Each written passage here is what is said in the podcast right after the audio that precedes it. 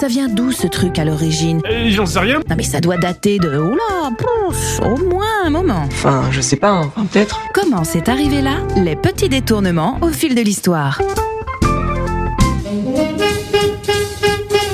Et bienvenue dans Comment c'est arrivé là. Pour bien vous accompagner en cette veille de vacances de Noël, on va parler de la couleur qui s'impose dans une partie des rayons jouets pour les assistants lutins du Père Noël. Je parle bien entendu du rose. C'est la seule couleur lavée de blanc qui porte un nom différent de la couleur d'origine, pour notre exemple le rouge. Dans les premiers temps, on parle de couleur de rose, référence faite à la fleur pour décrire des tons allant du rouge-violet au rouge-orangé lavé de blanc bien entendu. On en trouve les premières références dans l'instruction sur la teinture des laines de 1671. Les teintes sont obtenues par teinture ou par usure due au lavage depuis bien plus longtemps. Au théâtre ou à l'opéra par exemple, on ne montre pas la nudité avant les années 1960-70. On la suggère en faisant porter aux artistes des collants couleur rose dont la teinte s'approche de ce qu'on appelle chair aujourd'hui. Simplement, à l'époque, on ne parle pas de ce qu'on désire cacher. Plus trivialement, les maillots de corps s'utilisent aussi dans les foires où s'exhibent soit des Hercules, soit des lutteurs. Et euh, là, je vous ferai remarquer que le rose est une couleur ou une appellation qui est principalement utilisée pour habiller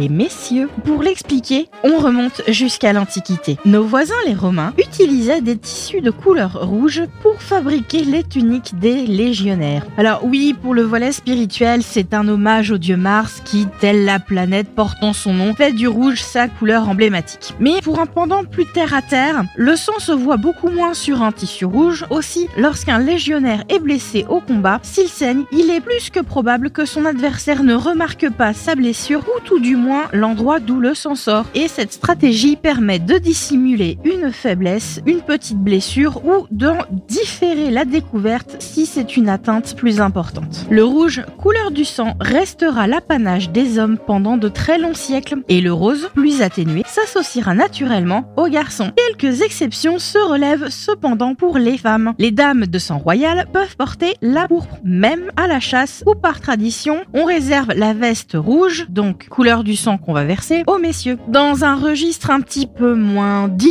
le rouge est la couleur symbole de la prostitution. Elle désigne les maisons closes par une lanterne rouge en guise d'enseigne. Les prostituées portent des robes rouges. Alors, dans certains landers allemands, c'est un ruban jaune sur la poitrine pour signaler leur profession. C'est ce qui explique que le rose sera attribué à tout ce qui a un lien avec l'érotisme. Le carré rose des films pour adultes, le téléphone ou le Minitel rose, mais nous sommes bien loin des références liées à l'enfance. Alors, comment le rose est-il passé de couleur dite de garçon à couleur de fille, d'autant plus pour la layette Alors, jusqu'au milieu du 19e siècle, on habille les bébés en leur taillant la layette dans les restes de tissu ou en recoupant pour eux des vêtements d'adultes usés, donc colorés mais souvent délavés. À partir des années 1860, l'essor du mouvement hygiéniste fait privilégier le blanc qui ne risque pas de le délaver si on le fait bouillir pour le trousseau des nouveau-nés. Et les jeunes parents pourront vous confirmer qu'on en fait des lessives pour les tout petits. À partir du début des années 1900, on commencera à parer de détails roses les tenues des petits garçons pour les différencier des filles. Au départ, on mettra un chapeau, un revers de col ou de manche,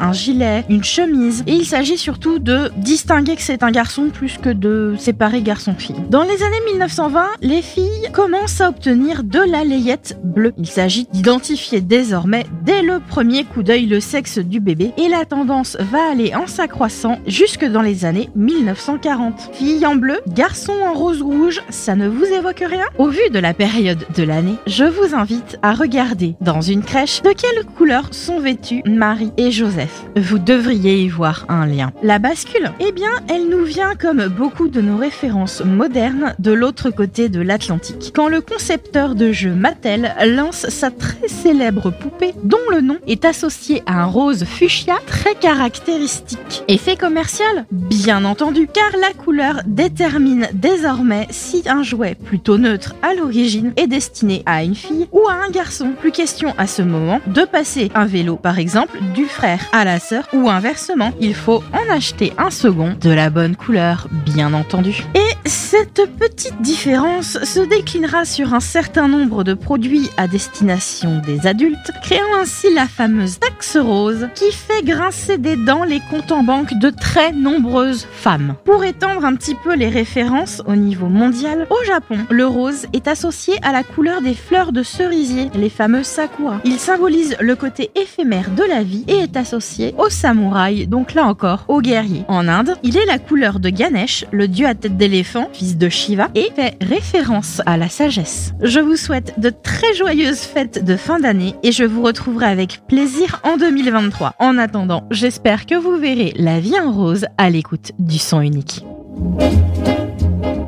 Retrouvez Comment c'est arrivé là tous les vendredis à 7h30 sur Sun.